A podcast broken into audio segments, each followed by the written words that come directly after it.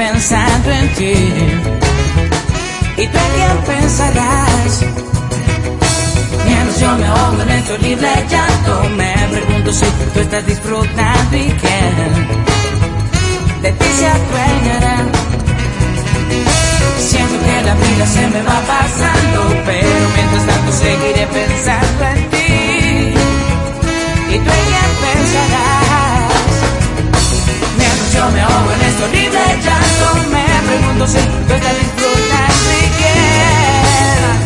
quién de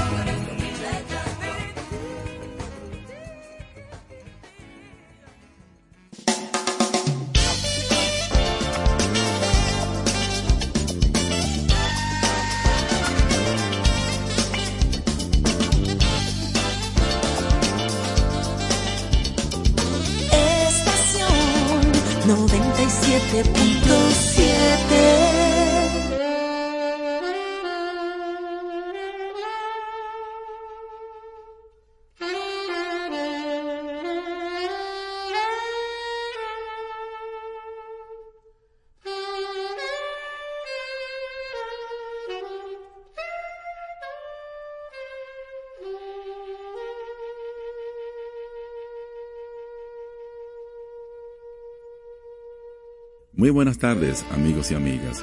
Aquí se inicia Besos y Abrazos por Raquel y José hasta las 8 de la noche.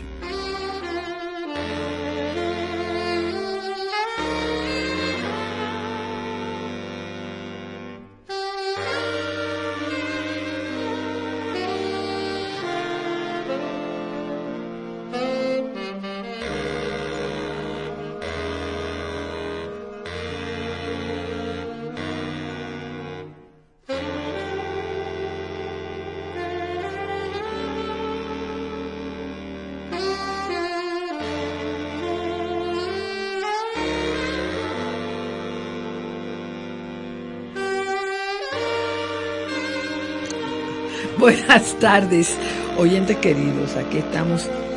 Ay, deseándoles una hermosa tarde en medio de todos estos carros que no dejan avanzar la vida. Pero bien, gra- agradeciéndoles su sintonía y esperando. campeón. Licey campeón. Y, y esperando, ¿verdad? Que lo cojan suave, porque ¿qué es lo- van a ¿Qué es llegar. lo que a casa. dicen? De que eh, fue el Licey que ganó. ¿Qué quiere decir con eso? Nada, ellos. Que fue el Licey que ganó, o sea, como que no fueron nosotros. No, nosotros hemos, nos hemos envalentonado mucho, Ah, pero bueno. tampoco me gusta eso, porque cuando tampoco, ya. caemos nos da más duro. Pero que ya eso ya, pa- ya eso pasó ya. Bueno, no, pero ahora vamos para Bueno, hacer el pues Caribe. está ¿Qué bien, pasa? está Esa bien. gente está vol- volando hoy. Muy bien. Mañana es 1 de febrero. Mañana se enfrentan en juego Mañana, mañana. es el primero. Contra Ahorita Venezuela. te digo la hora. A las nueve, Seguro. seguro. Yo tengo aquí el. Mañana, eh, no, a las 8, sí, a las 8, sí, sí, a las 8. Nada, pero vamos a continuar con la música, vamos a poner música y luego comentamos esto.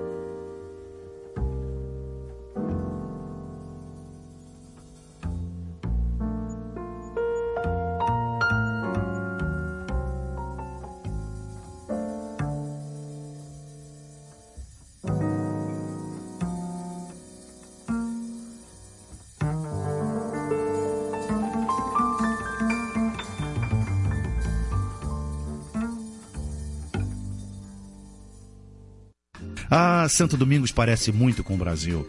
Terra bela, gente bonita, povo alegre. Eu sou Peri Ribeiro, nascido no Rio de Janeiro, Brasil, e eu tenho o privilégio de ser o primeiro intérprete do tema A Garota de Ipanema, do Tom e do Vinícius, a segunda canção mais famosa a nível mundial.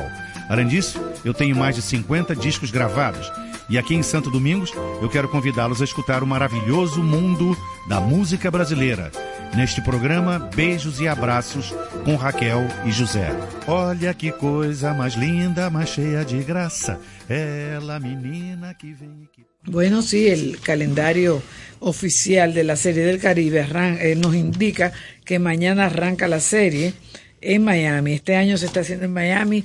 Eh, estuvimos leyendo un meme que nos llegó diciendo que el la participación del Licey en, en, esta serie del Caribe ha disparado la venta de boletas allá en, en el estadio de Miami. No sabemos si es verdad o no. Claro que sí. Oh. Por todos los dominicanos que hay allá. Y por todos los latinos. Pero ellos saben que nosotros jugamos pelota, ¿qué pasa? Y, más, y más con ese ahora, con, con ese, con ese Beltré. Ese, Adrián Beltré. Adrián Beltré. Pero no juega ya, ¿verdad? Pero eh, Salón de la Fama, Raki. Sí, está bien, pero él ya no juega. Imposible. Sí. Imposible. Entonces, fíjate, aquí Héctor J. J. Cruz, me imagino que, bueno, así se llamaba también el famoso locutor. No, Héctor J. Díaz. Ajá, este señor Cruz es de deportes. Es deportes, sí. Él escribe aquí en el Listín Diario. También tiene un programa de televisión. Y él dice, Serie del Caribe, Serie de Campeones. Y él hace una pequeña historia. Pues mira, la Serie del Caribe comenzó en el año 1949 y 50 hasta el 60. Se hicieron 12 versiones, me imagino que 12 juegos, en los cuales 7 lo ganaron los cubiches. Los cubiches arrasaron esa primera liga. Y bueno, ¿y qué pasó en el 60? Llegó Castro. Llegó el comandante y mandó a parar. Ahí, hasta ahí llegaron los Juegos del hasta Caribe. ahí llegaron los Juegos del Caribe. De con Cuba. Con Cuba, pero él dijo que no, que eso era una que si o qué, que eso no sabía para nada, que eso era una gente de los de los de los americanos, del juego de pelota. Y entonces, pero recientemente quiere que lo entren otra vez. Sí. Sí, pero Pero sí, ellos no van este año, ¿verdad? Aquí, no, no van, no.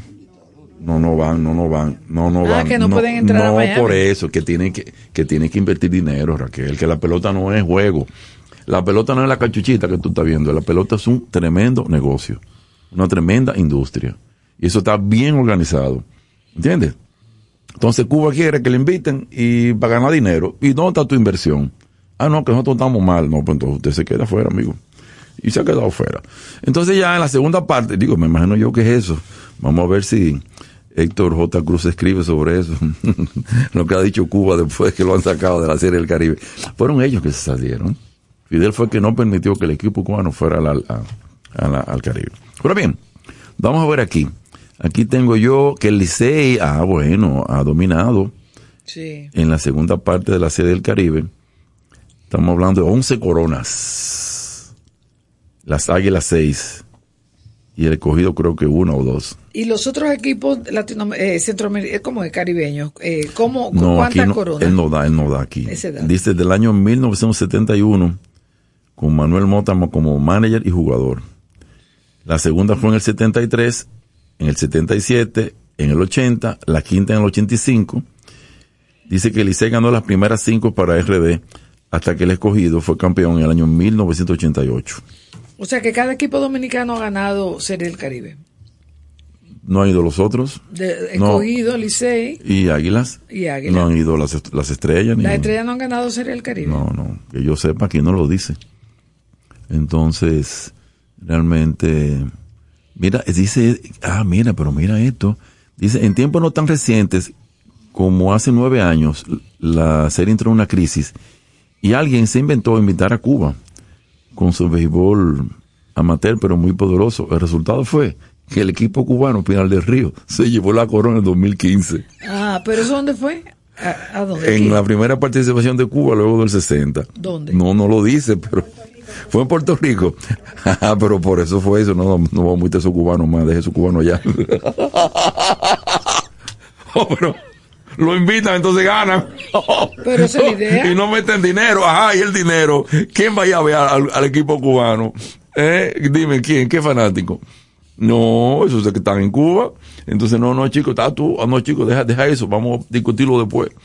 No, pero está interesante, está interesante. La... Ya esto, eh, agraciadamente que ya la pelota no se ha despolitizado, ya no tiene connotaciones políticas, porque sí, cuando vino una vez el equipo norteamericano aquí, mira, estaba jugando contra Cuba. Yo creo que era un centro, un Juegos eh, Panamericanos. Oye, yo vi eso en el estadio Quisqueya y los cubanos le ganaron 2 a 1 a los norteamericanos en el último inning. Y todavía yo estoy escuchando, go home Yankee, que se vayan. Fue por ahí por los 70, ¿eh? O sea que estaba la cosa caliente todavía. Pero ya eso se ha despolitizado.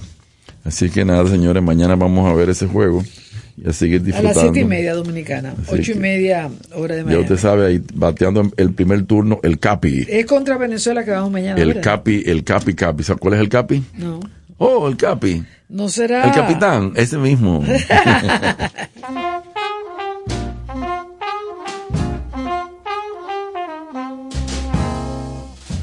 a fine romance with no kisses. A fine romance. My friend, this is, we should be like a couple of hot tomatoes. But you're as cold as yesterday's mashed potatoes. A fine romance you won't nestle. A fine romance you won't wrestle. I might as well play bridge with my old maid aunts. I haven't got a chance. This is a fine romance.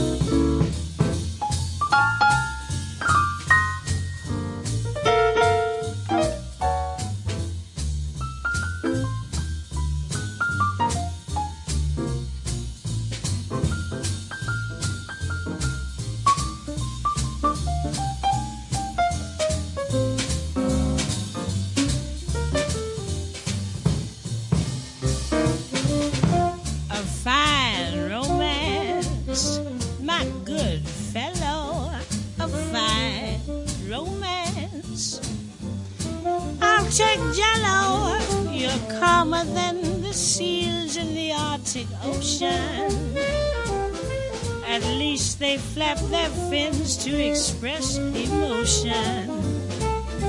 A fine romance with no quarrels, with no insults, and all morals. I've never mussed the crease in your blue serge pants. I never get the chance. This is a fine romance.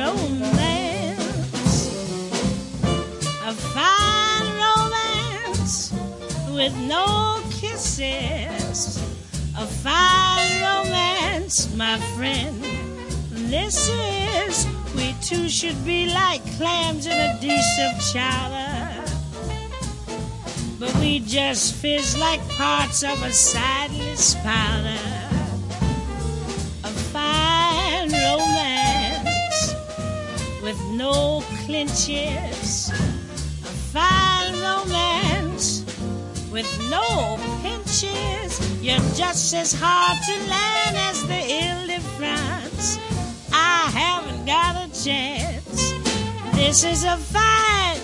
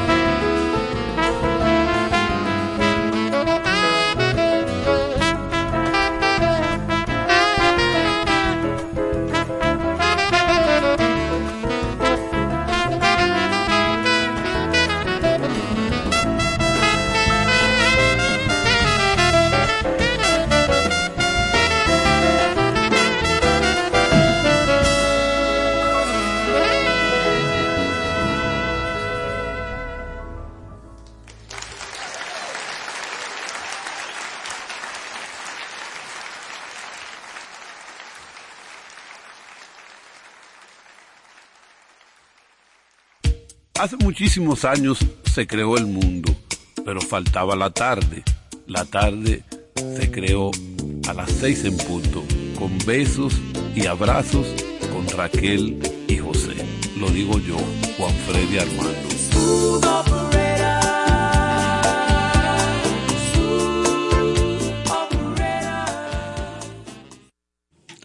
Seguimos en besos y abrazos con Raquel y José. Son las 6.50. Eh, ya está de noche allá afuera.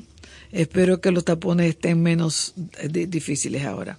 Pues miren, señores, el día 13, gracias a Elsa Ramírez de Miura, quien escribe su columna de los lunes, algo de todo en el periódico hoy. Gracias a ella, tenemos aquí la información de que el Día del Chicle se celebró el día, el 13 de enero el día del chicle. Entonces ella explica que el origen, según los arqueólogos, eh, es se le atribuye a los mayas de la península del Yucatán de hace dos mil años. Ellos hacían cortes en los árboles chico zapote para extraer su resina, la ponían al sol a secar y cuando estaba gomosa la masticaban para limpiar sus dientes, José.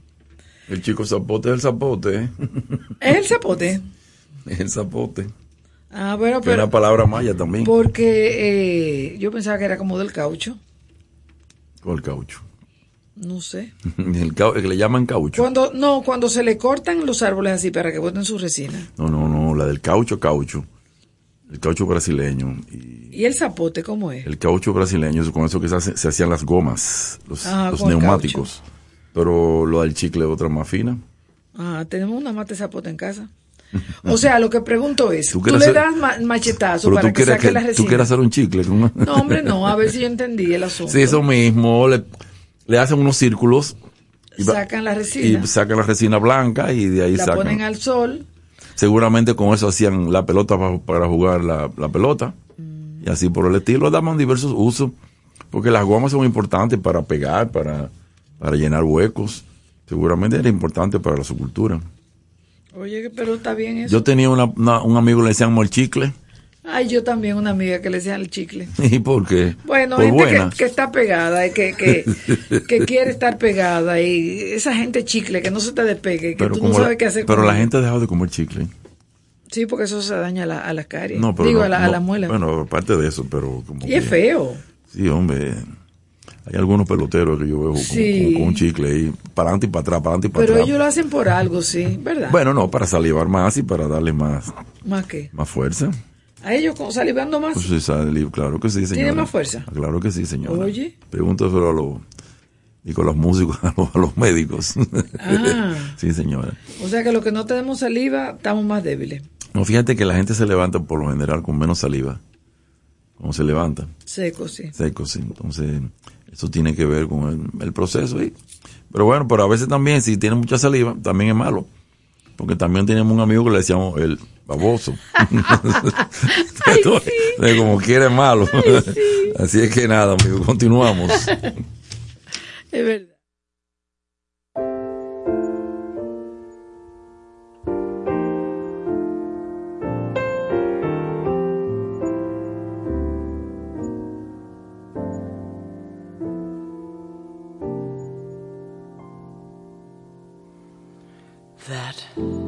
Certain night, the night we met, there was magic abroad in the air. There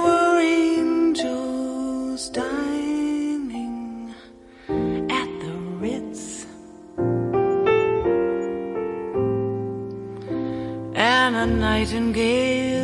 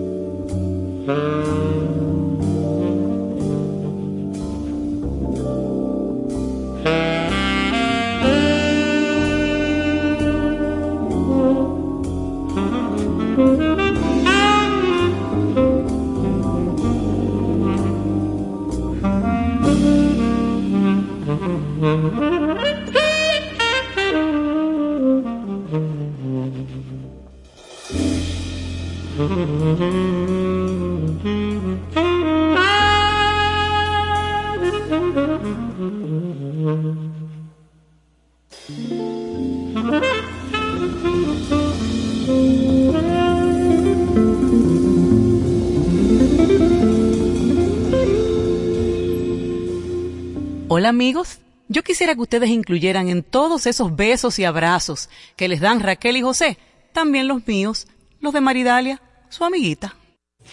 Sí, aquí seguimos en besos y abrazos. Bueno, aquí leyendo los artículos. De... Saludando a Carlos Castro que está en Oh, sí, sí, sí, sí, siempre. Leyendo un artículo de la española Ruta del Descubrimiento y la Conquista del profesor Iván Ernesto Gatón, eh, nos estaba hablando de, bueno, sí, de los nombres de la isla, pero yo siempre tengo que aclarar eso, porque si usted no es arqueólogo, difícilmente usted pueda dar la respuesta correcta. Realmente, los indios no tenían un, solo nombre para la isla. Los indios no tenían la capacidad jurídica, política de los europeos, que sí, sin solamente con ocupar una parte, pues nombraban todo el territorio como propiedad de ellos. Lo que hizo Colón. En nombre de la Santísima Reina, ¿sí o qué? Declaro este territorio de España. Y habiendo solamente tocado un punto. Pues los indios no tenían esa capacidad, no tenían esa necesidad tampoco. Los indios eh, nombraban la isla por partes, así dice Bartolomé Las Casas, dice Pedro Martín Anglería. Es decir, cuando dice Bojío, no es que la isla se llama Bojío, es que donde están, en el lugar que a Colón le dijeron, ¿cómo se llama esto? Bohío, que había muchos bohíos que estaban muy, muy plantados. Cuando van y le dicen que esto se llama, perdón, Haití, no están diciendo que toda la isla se llama Haití, es que en esa parte de ahí hay montañas. O en este caso, mira qué coincidencial que la isla es mayormente, mayormente eh, eh, eh, montañosa. Y qué qué interesante, donde primeramente se escuchó la palabra Haití fueron los haitises, que es esta parte de la, de la República Dominicana que tiene toponimias de haitises, no la tiene Haití. No, lo que sí el profesor, me trabo de decirlo públicamente, es que él dice los dominicanos nunca aceptaron el nombre de Haití, ni siquiera durante la ocupación haitiana, desde 1822 hasta 1844. Pero debe, debe recordarse el profesor, Iván Ernesto Gatón, de que la primera independencia dominicana hecha por Nuño de Cáceres se llamó el Estado Independiente del Haití Español. Eso está en la primera constitución y en la primera acta de independencia de lo que es actualmente la República Dominicana. Y él le puso el nombre de Haití Español. Eso está en documentos, eso no es una opinión mía, ¿no? Y claro, podrá podrán decir que duró poco tiempo, pero fue nuestra primera independencia. Eso es todo. Continuamos, amigos.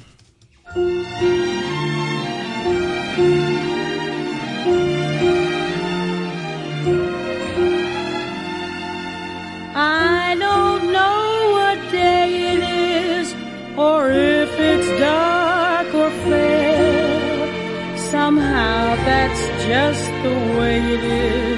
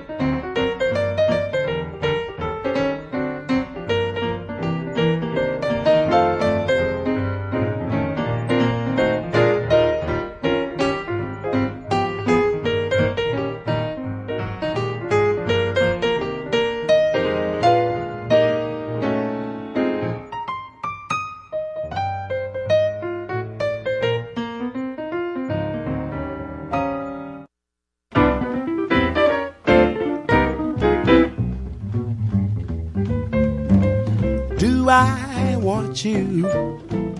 Oh my, do I, honey? Did I do? Do I need you? Oh my, do I, honey? Did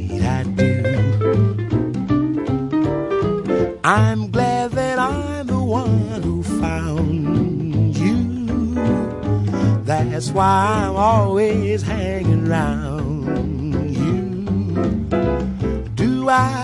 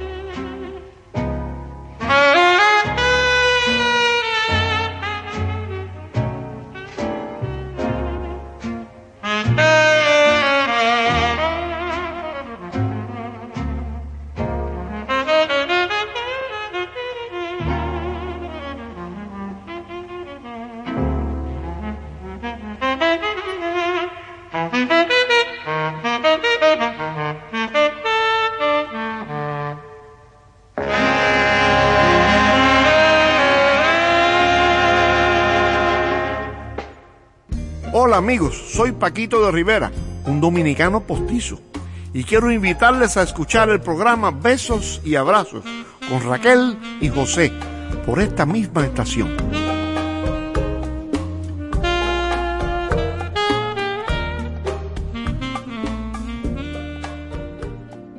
Bien, bueno, nos faltó en la- el comentario anterior que el nombre que le puso Cristóbal Colón a la isla fue la isla de la Española.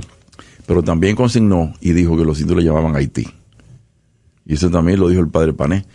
Eh, entonces, eh, Haití no volvió a ser importante, sino ya en el siglo, bueno, cuando los haitianos lo toman como, como nombre de su república. Y cuando estaba dominando los franceses en el oeste y los españoles en el este, entonces se llamaba Santo Domingo Español y Santo Domingo Francés. Pero siempre viene el nombre de este Santo Domingo. De la, el nombre de la isla viene por la capital, por Santo Domingo, que es la primera de América. Y por eso, por eso viene por ahí. Bueno, un artículo que Bernardo Vega siempre escribe, que es imposible dejar de leer a Bernardo Ay, Vega Sí, me encanta. nuestro querido amigo Boarí, aunque sea para criticarlo, aunque casi nunca lo criticamos. Pero este artículo de él se titula ¿Por qué si los asuntos van mal? No, perdón. ¿Por qué si los asuntos van bien, las cosas están mal?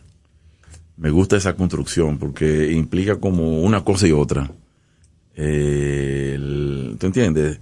No, no, no son frases simples hay como hay son dos frases como contradictorias y por qué si estamos tan bien las cosas están tan mal eso eso eso crea la paradoja de a veces lo que está pasando en el mundo eh, yo creo que el mundo no está tan mal como la gente dice pero creo que la gente cree que el mundo está peor de lo que de lo que es Eh, en términos incluso en términos de guerra porque mm, la guerra de Ucrania, ¿cuánto, cuánto murieron la semana pasada?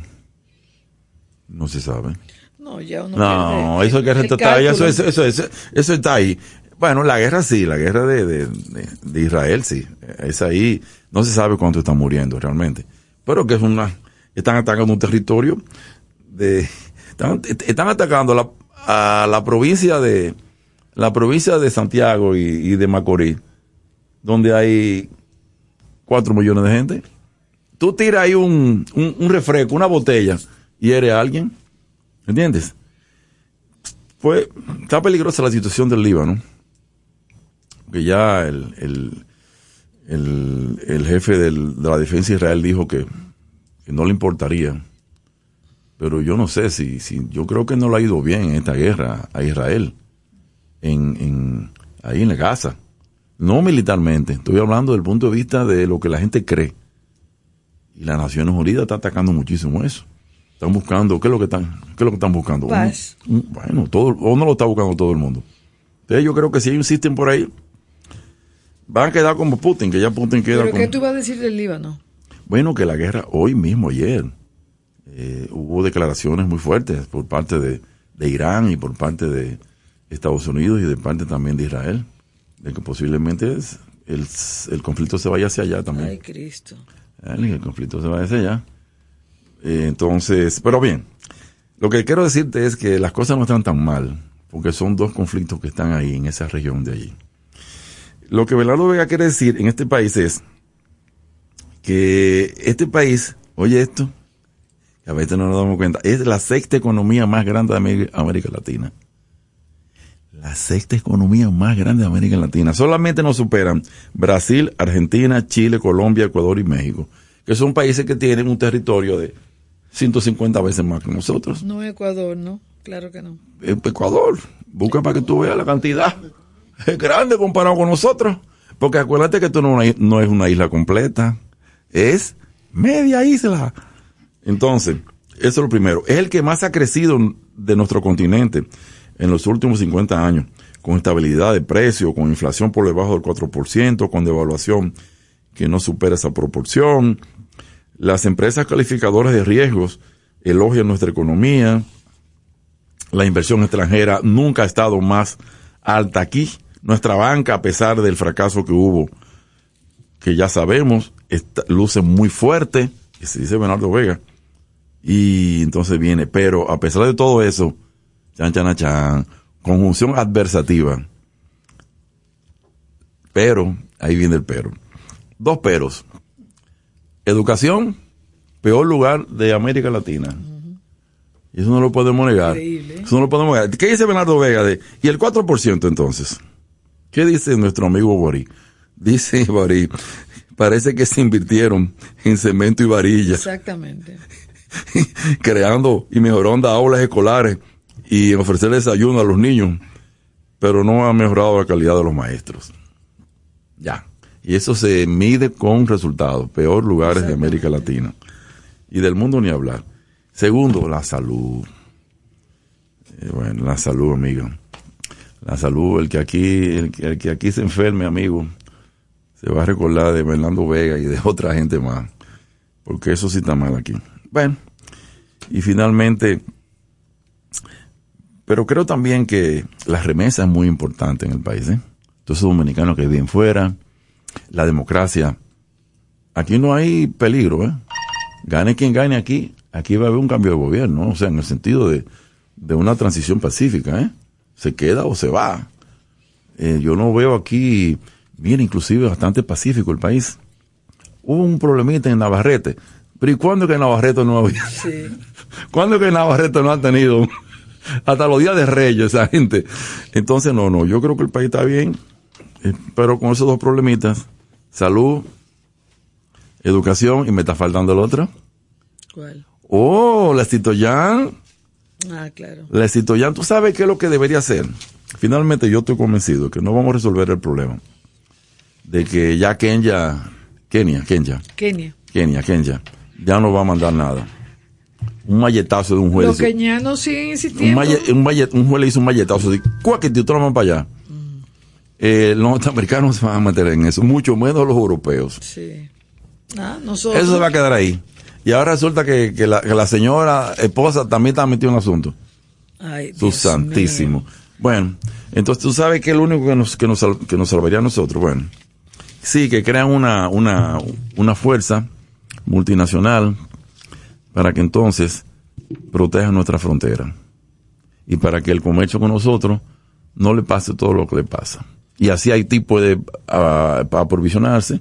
Una fuerza multi. ¿Tú diste una fuerza? multinacional, pues nosotros no podemos estar ahí. O sea, que permita ese, ese comercio con esa frontera nuestra pacíficamente y que le vaya a ellos, a los centros de acopio. Es lo único que yo pienso, que se puede más fácilmente defender. Pero, no, no coge para Puerto Príncipe, para tanto esos tigres. Eso, eso, eso, eso yo no sé cómo que lo van a hacer. No, sino en estas poblaciones que son menores. Pero. Controlar militarmente. Pero si no hemos encontrado quien venga a pacificar Bueno, Haití. bueno, pero eso ahí está el papel, eso es mi planteamiento. Que la República mente insista no en ocupar Haití entero, eso no se va a lograr, sino en que nos garanticen a nuestro comercio con ellos para mejorarle su situación a ellos. ¿Entiendes? Y también la de nosotros también. Porque, mire, compadre, usted no verá de que un norteamericano de que en, A en nadie Puerto le importa, Príncipe- a nadie le importa, nosotros. a nadie le importa eso, exactamente. Entonces, ese es mi punto de vista. Y nada, vamos a, a continuar amigos en besos y abrazos con Raquel y José.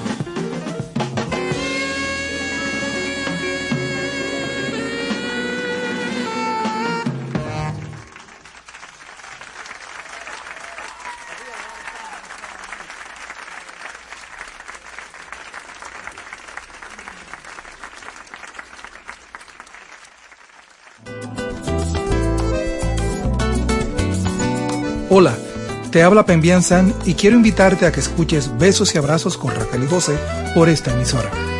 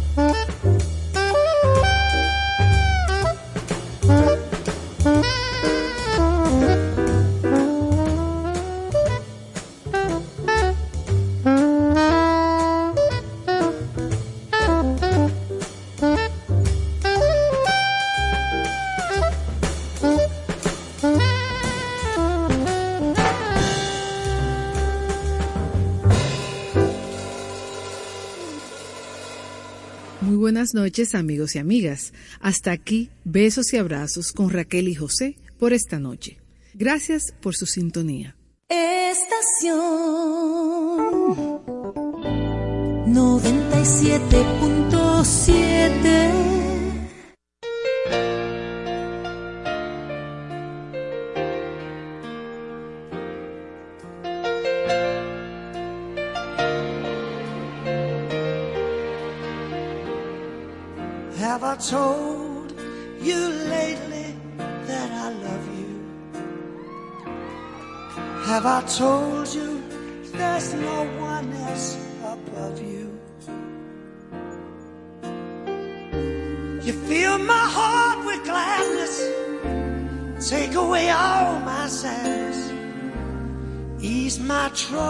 that's what you do.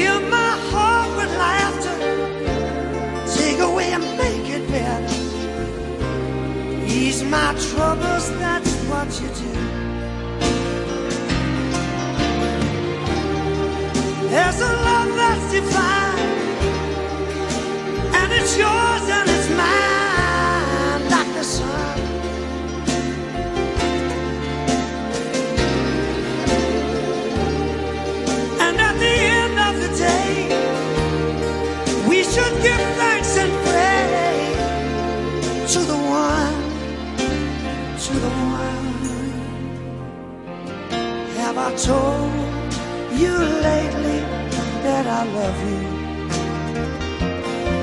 Have I told you there's no one else above you? You fill my heart with gladness, take away all my sadness, ease my troubles, that's what you do.